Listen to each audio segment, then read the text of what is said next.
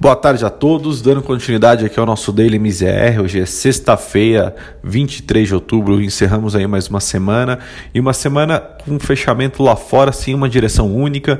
Com um crescimento, né, um aumento do impasse é, em relação aos estímulos fiscais nos Estados Unidos, fez com que as principais bolsas lá fora fechassem ali em direções adversas. Né? O Dow Jones encerrou o dia em queda de 0,10, enquanto o S&P subiu 0,34 e o Nasdaq se valorizou 0,37. Porém, né, quando a gente olha na semana, os três principais indicadores recuaram. Então, é, a gente teve aí alguns dias onde aparentemente existiu um progresso nas negociações pelos novos estímulos em Washington. Né? No entanto, as conversas parece que atingiram ali uma, um, um impasse novamente. Né? Em meio ali ao crescimento de casos de coronavírus no mundo desenvolvido e também, né, lembrando que a gente se aproxima cada vez mais das eleições dos Estados Unidos. E aí isso tirou um pouco do fôlego, né, da força dos principais indicadores do pregão de hoje.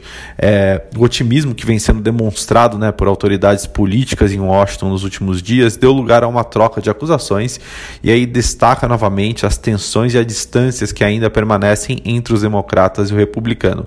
E aí isso coloca de novo ali toda a pauta em relação à aprovação do estímulo e a importância disso para a retomada da bolsa americana, é, desculpa, para a retomada da economia americana e consequentemente isso fica refletido na bolsa.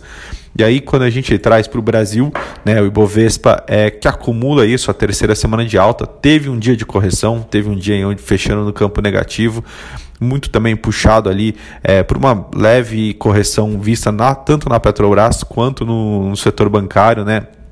Lembrando que a Bolsa Brasileira veio aí de quatro dias de altas consecutivas e aí num ambiente ele sem tanto fôlego internacional e, e aqui com as notícias no mercado local, né, é, no mercado doméstico também bem, bem numa calmaria, numa calmaria muito boa, fez aí, proporcionou para a bolsa um dia de correção que é, muitas vezes é saudável, né? Lembrando que a gente aí é, tem tido uma valorização muito boa, uma recuperação muito boa da bolsa brasileira ao longo desse mês de outubro, né?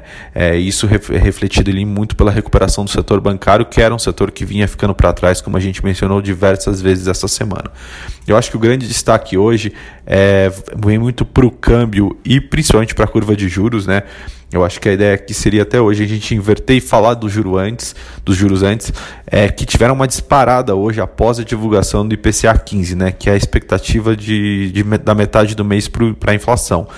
Os juros eles chegaram ali no final da sessão regular essa sexta-feira com uma alta expressiva ao longo de toda a curva, mas eu acho que principalmente ali para os vértices mais intermediários, à medida que com o resultado do IPCA 15 vindo acima das expectativas do mercado, resultou ele refletiu é, na, na, na, tendência de o, que o Banco Central tenha que talvez ali subir juros mais rápidos do que o mercado é, esperava. E aí, é, isso somado né, a algumas outras questões, como a necessidade de financiamento do Tesouro, é, a apreensão ainda em relação à questão fiscal do Brasil, que não está resolvida, e também a reunião é, na próxima semana do Copom, né, é, colocou ali uma certa pressão e fez com que aumentasse muito o prêmio na curva de juros. Isso também foi bastante refletido no dólar, né, que, se, que somado ali a essa questão de, de impasse também no mercado internacional, fez com que a moeda americana ganhasse espaço em relação a, a, ao real, se valorizando ali 0,66 e fechando aos R$ 5,63. É, o que a gente pode passar aqui que no fechamento da semana foi um fechamento positivo, principalmente para a bolsa, né? É, o dólar, na verdade, ele fica positivo, ou seja, no no mercado, no, se a gente fizer uma somatória do mês, o dólar ainda ganha espaço em relação ao real, se valorizando em 0,22 em outubro. Então é um, é um mês bastante negativo para o câmbio e os juros aí tem uma certa é, queda, porém com o dia de hoje a gente perde ali um pouco desse prêmio que vinha sendo retirado da curva de juros também. É, eu acho que é muito importante continuar acompanhando aí nos próximos passos, os próximos indicadores de inflação, porque isso pode sim ditar muito o ritmo, né, ou também o espaço que o Banco Central tem aí para manter a Selic nos níveis atuais. É, bom, por hoje essas são as notícias. A gente volta na semana que vem com mais informações. Muito obrigado, bom final de semana a todos.